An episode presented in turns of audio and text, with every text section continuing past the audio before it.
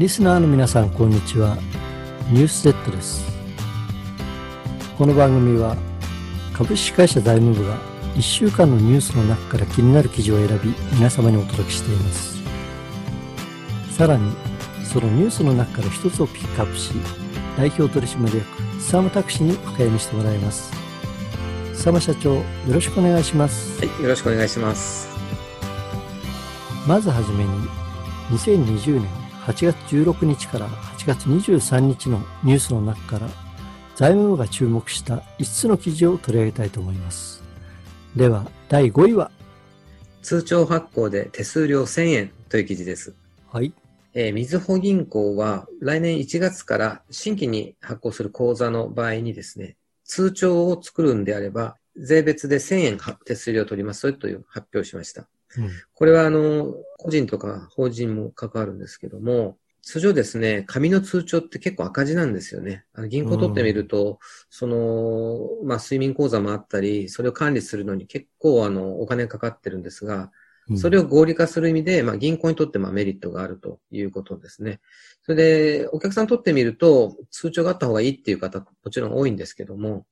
あの、通帳は、あの、3ヶ月記帳しないとデータが飛んだりすることもあったりするんですけど、今回は10年間データ保存するということなので、便利になるという部分もあると思います。まあ、銀行とってみては、まあ、ネットバンキングを利用推進したいとか、デジタル化を進めるという意味においては、まあ、違和感はあるかもしれませんが、まあ、むしろこれ時代の流れでですね、あの、他行もこういった流れ追随してくるのかなというふうに思いますね。はい、ありがとうございました。はい、続きまして、第4位は、6次産業課題評価、農政ファンドの検証という記事です。はい。はい。えー、農水省のですね、えー、有識者会議で、えー、官民ファンド、あの A5 っていうのがあったんですけども、うん、これ正式に言うと農林業業成長産業化支援機構って言いますが、うん、これがもうあの大失敗をして、もうこれはもうやめましょうっていう話になったって話ですね。はい。えー、どういうことかというと、あの2013年にですね、えー、まあ、政府の方で、えー、6次産業の市場規模を、えー、2020年、つまり今年ですよね、までに10兆円にするっていう大きな目標を掲げて、そこでこの官民ファンドの A5 というのは非常に課題に期待されたんですが、えー、これまで146億円の投資をしたんですけども、もう120億円の損失が出ちゃってるということなんですね。うん、で結局あの政府主導でこういうお題目を作って、これをやろうというのを先に決めてからこういったファンドを作ったので、うん、えー、6次産業っていうのはよくあのもてはやされて、よくメディアも出てましたけども、うん、結局コストに合わないような事業をどんどんあのお金突っ込んでやっちゃって、結局回収できなかったということで、もう失敗のいい,、もういいところでですね。まあ、要するに、あの、きちんとリサーチして課題とかニーズを調査して分析して、それからどういう投資規模であればどういう回収ができるかというものをしっかり、あとそのその実行部隊の体制を作るとかですね、うん、まあ、そういうことができないまま絵に描いた餅で終わったということのようなので、もうあの、こういう経済政策はですね、政治家がやらずに、あの、専門家をしっかり登用してやるべきだなというふうに思います。はい、ありがとうございました。はい、続きまして、第3位は、病院向けコロナ対策融資約1000件という記事です。はい。はい。え独立行政法人の福祉医療機構っていうのがありまして、これは厚生労働省所管の、まあ、医療機関向けの無利子無担保融資をしているんですけども、うん、まあ、このコロナ対策で、えー、融資が伸びてはきてるんですが、業績に困った病院がですね、全国で8200あるうちの1割、まあ、約1000件が利用していてですね、まあ、2779億円ということなんですけども、うん、まあ、これあの、7月以降また第2波の感染者が増えていますので、その感染者が増えている、つまり病院の方にはそういった PCR 検査とか患者さんがいるってことで、皆さん受診を控えるということで患者が減っているということなので、今後もさらに業績が悪化していく、資金繰りに苦しむ、そういった病院が増えていきそうだと思います。はい、ありがとうございました。はい、続きまして、第2位は、コロナ禍で進む大型 M&A という記事です。はい。はい。これは私が今週選んだトピックです。わかりました。では、詳細につきましては、今週のトピックでお話しいただこうと思います。はい。いよいよ最後になります。今週の第1位は、戦後最悪の GDP マイナス成長という記事です。はい。はい。今年の4月から6月の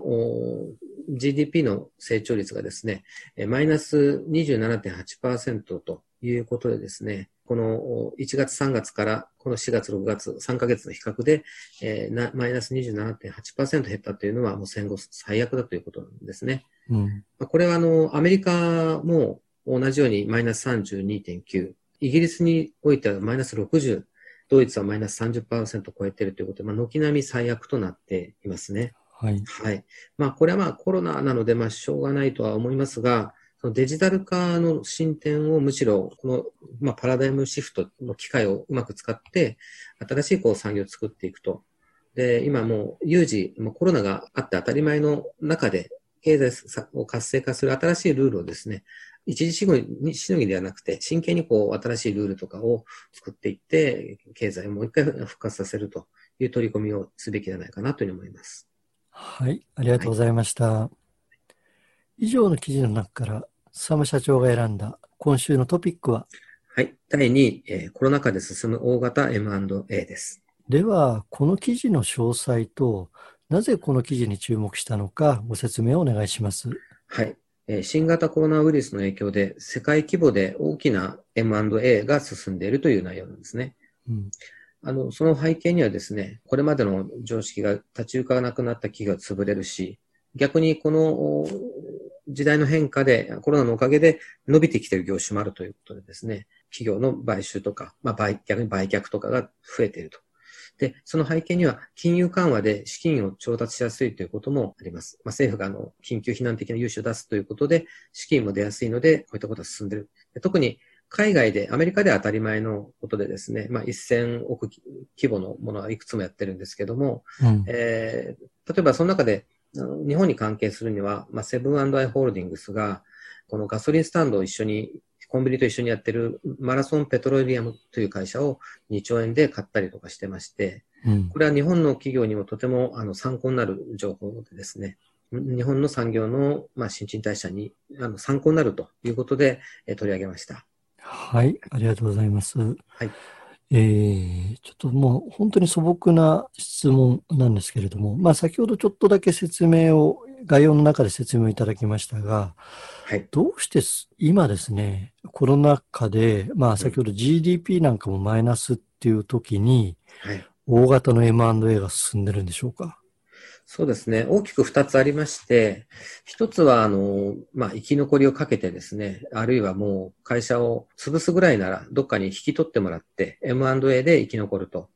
いうのが一つですね。うん、さっきの、あの、ガソリンスタンドの併設のコンビニをセブンアイが買ったっていうのも、それも生き残りのためですね。うん、で、もう一つは、非常に伸びてる成長企業を買収しようという動きで、例えばアメリカの料理の宅配会社のグラブハブっていうのを、オランダ系の会社が買ったという。あの、本来はウーバーテクノロジーが買いたかったんですけど、うん、まあ、ちょっといろいろ河川化ですかね。まあ、そういった独占基準的な問題で、あの、オランダの会社が買ったりしているということで、まあ、いい意味で、まあ、事業を、まあ、引き、引き継いでもらうために M&A をするということもありますし、まあ、いい会社伸びるのを買うということもあります。決して会社を潰すということではなくて、えー、そういう意味で新陳代謝が起きて事業が残るということなんですね。うん、なるほど。うん、ただ、えー、M&A というと、まあ、二つの企業が一つの企業になるということなんですけれども、うん、そう簡単に一つになるってできるんですか？そうですね。これは大問題ですね。私も二度経験してますけど。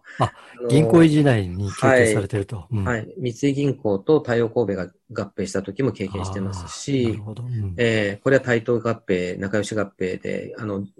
業績はよくならなかったですけどね。あの通体だけ良くなって。うん、で、次は、あの、桜銀行と住友銀行の三井銀行ですね。これは、あの、収益力がすごく良くなったけども、なかなか厳しい会社になったということで、うん、まあ文化を一つにするっていうのは、まあ、とても大変なので、うん、えー、いろんな血を流すと言いましょうかね。いろんなこう、まあ弊害みたいのもありながら、会社はしっかり残っていくっていう形になるんで、まあこ、そこにいる個人個人はいろんなドラマが起きますね。うん、なるほど。はい。ただ、えーやっぱりね、あの、成長をしてほしいなっていう気持ちはあるんですよね。はい。なんとなく。で、そこでですね、財務部として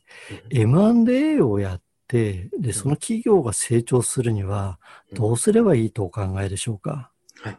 あの、その二つの会社を、まあ、一つにするっていうことは、そもそも文化が違います。で、うんあと物差しも違います。はい。その物差しを早く一つにまとめた方が効率化になりますし、うん。同じベクトルで方向、前を向けるっていうことになると思うんですね。はい。例えば、あの、私が毎月、あの、財務部として出している、須浜財務月報の中に、うんえーこの間出たのは、山田電機と大塚家具の記事を書きましたけどもはえーい。これはまさにですね、大塚家具の物差しでやると、非常に財務内容が甘くなってしまうと。うん。で、それを山田電機の厳しい物差しに合わせることで、一時的にちょっと苦しいんだけども、うんえっ、と、ローコストオペレーションの収益力のある財務内容に変わっていくんだろうというふうに非常に期待してますので、うんそこであの財務をしっかり見る専門家がいて、初めて成り立つものだなと。で、文化の違いもそこでちゃんと中で調整する役割っていうのはとても必要なので、うんそういうあたりも、まあ私もお手伝いできたらなというふうには思いますけども。うん、そうですね。まあ、はい数字を扱うっていうところでね、あの、よく経理とかと何が違う、財務と何が違うんですかって質問が出ると思うんですけれども、